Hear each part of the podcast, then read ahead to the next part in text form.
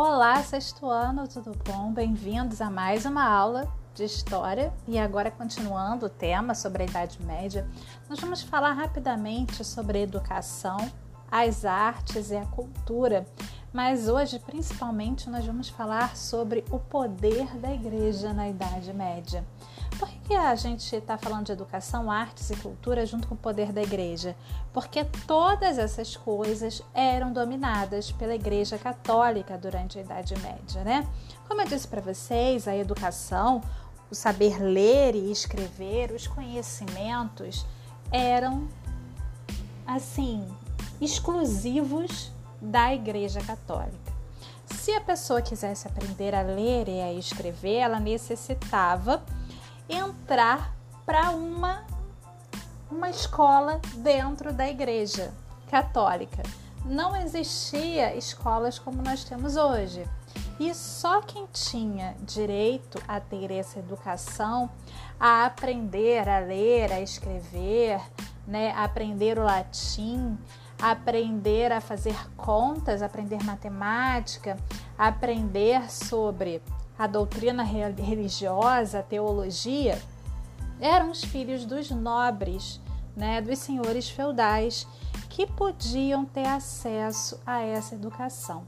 A maioria do povo era analfabeta e não tinha como arcar com essa despesa junto da Igreja Católica, né? Porque apenas os capelões, na maioria dos casos, do palácio é que eram os professores, né, que davam aula, que ensinavam as crianças da nobreza. Agora, a grande maioria, se quisesse ter acesso ao conhecimento, deveria se tornar membro da Igreja Católica, fazer ser um monge, fazer parte da instituição do clero. Então era algo que era muito centralizado. Né? Até os conhecimentos da antiguidade eles eram guardados dentro dos mosteiros, dentro das bibliotecas das igrejas. Então, se você, quer dizer, se alguém soubesse ler, conseguiria ter acesso a esses conhecimentos tidos como perdidos, né, de ciência, inclusive, porque eles eram guardados as sete chaves pela Igreja Católica. Então, a arte medieval, a arte, na questão da arte, também vai ser influenciada pela igreja, porque a arte ela servia para enfeitar as igrejas. Já que a maioria das pessoas não sabiam nem ler e nem escrever, elas e também as missas eram rezadas em latim, a arte era fundamental para que elas compreendessem as passagens bíblicas. Então a arte ela era voltada para temas bíblicos. Ela poderia ser uma tela, poderia ser uma escultura, a imagem de um santo ou então vitral de uma igreja. Alguns nobres, muito, muito nobres, tinham algumas dessas obras de arte, mas a maioria delas ficavam dentro das igrejas, ornando as, as igrejas para que os fiéis, para que as pessoas, porque todo mundo era católico na Idade Média, eles pudessem ter contato com as passagens do Evangelho e da Bíblia. Bom, e assim nós falamos sobre a arte a cultura e a educação, que estão todos ligados aí à Igreja Católica. Agora vamos falar do poder né, da Igreja Católica. A Igreja Católica, nós sabemos que surgiu durante o Império Romano. Né? Foi estabelecida durante o governo lá de Constantino, que oficializou a Igreja Católica e no final do, do Império Romano ela se estabeleceu em instituição e, e religião oficial do Império Romano. Mas foi durante a Idade Média que ela vai consolidar a sua importância e o seu poder na Europa Ocidental. Eu vou falar um negócio para vocês aqui e anota isso para a vida. Conhecimento é poder né? E é por isso que o conhecimento ele é sempre controlado pelo Estado e muitas vezes né? A educação ela é relegada a segundo, terceiro plano, ela é precária porque conhecimento é poder. É importante que o conhecimento fique nas mãos de alguns poucos, né? E a grande parte da população se mantenha ignorante. Isso é algo que é praticado desde então da Idade Média pela Igreja Católica. Daí vem o poder da Igreja Católica durante a Idade Média. Ela detinha o conhecimento e com isso ela detinha o poder. Todo o conhecimento da antiguidade estava encastelado, estava preso nas bibliotecas dos mosteiros nas, gran, na, nas grandes bibliotecas da igreja né, em Roma. E só eles tinham acesso, só eles podiam ter acesso a essas escrituras, só eles entendiam o que estava escrito, porque o latim era a língua oficial da Igreja Católica, os padres, os membros do clero usavam o latim para escrever, para rezar as missas. Então, deter o conhecimento era a origem desse poder.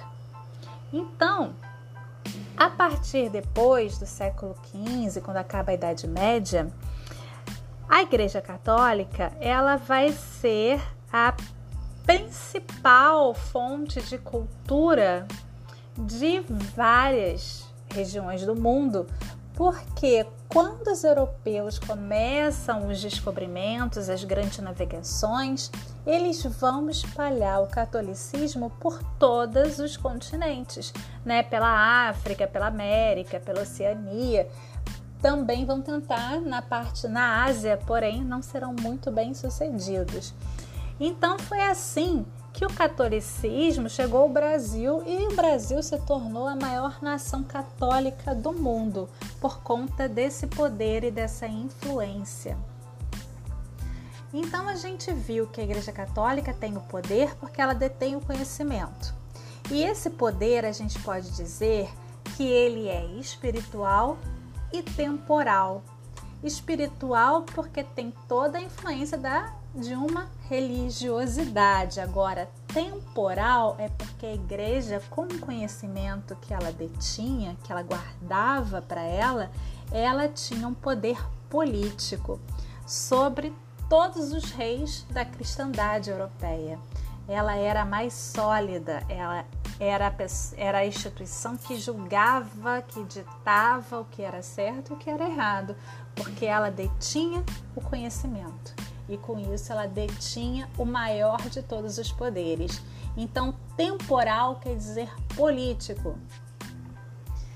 Então, além de ser né, também uh, o maior poder espiritual e temporal político, a gente também tem que lembrar que a Igreja Católica ela tinha ramificações em cada cidadezinha, em cada lugarejo, em cada feudo porque cada lugarzinho tinha uma igreja.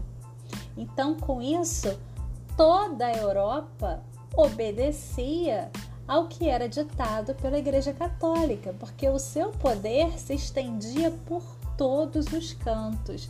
Muitas vezes o rei, o senhor feudal, ele não tinha ali acesso àquele lugarejo, mas a Igreja Católica tinha. Então ela ditava como seriam o modo de pensar, o modo que as pessoas deveriam agir, o que era verdade absoluta, o que poderia ser mentira, o que era errado.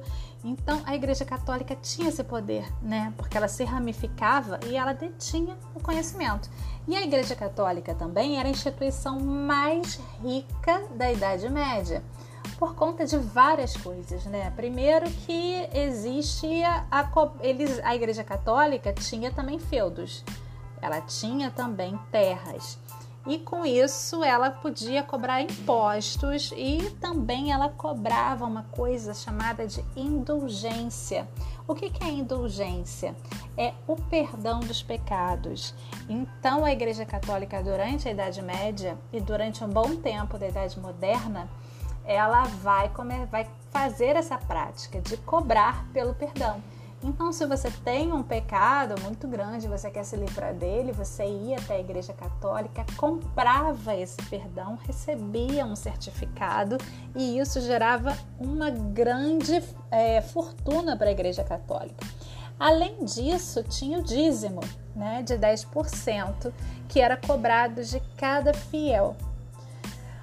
Além disso, também as pessoas que morriam né, e que não tinham herdeiros, lembrando que a mortalidade era gigantesca nessa época, porque não se tinha conhecimentos médicos mais, não se tinha conhecimentos de saúde, não se tinha aqueles conhecimentos básicos para tratamento de nada, como eu falei, os barbeiros é que eram chamados na função de médico. Então a mortalidade era muito grande, as pessoas viviam muito pouco. E muitas vezes, senhores feudais, eles acabavam falecendo sem herdeiros, porque os filhos tinham morrido, né? E toda a família, e ele acabava morrendo sem herdeiros. E quem herdava essas terras? Essas terras eram doadas para a Igreja Católica. E com isso, ela acumulava terras, acumulava poder temporal e acumulava fortunas muitos nobres também querendo perdão de, de, seus grandes pecados aí cometidos em guerras ao longo da vida, faziam doações milionárias também para a Igreja Católica. Durante as cruzadas, a Igreja Católica também enriqueceu muito e nós vamos falar sobre as cruzadas mais adiante tá bom? É, as cruzadas foram uma guerra religiosa que aconteceu de católicos contra muçulmanos na região de Israel, tá? Então, junto com toda essa igreja acumulada, dessa igreja acumulada, junto com todo esse poder acumulado, junto com todas essas riquezas acumuladas, a gente não tem como negar que a Igreja Católica era o maior poder dentro da Idade Média, dentro da, do período de Idade Média na Europa. Então, na verdade, na verdade, o Papa era o detentor de, do maior dos poderes durante o período da Idade Média, porque até os reis e todos os suzeranos e nobres e vassalos da Europa deviam obediência ao Papa. Então ele era um poder acima de todos os poderes, porque a Igreja Católica, como eu disse, era a instituição mais poderosa e dominava aí o conhecimento, dominava a riqueza, dominava a cultura, dominava as artes, dominava a mente das pessoas, dominava a justiça e dominava aí todos os setores que vocês possam imaginar na Idade Média.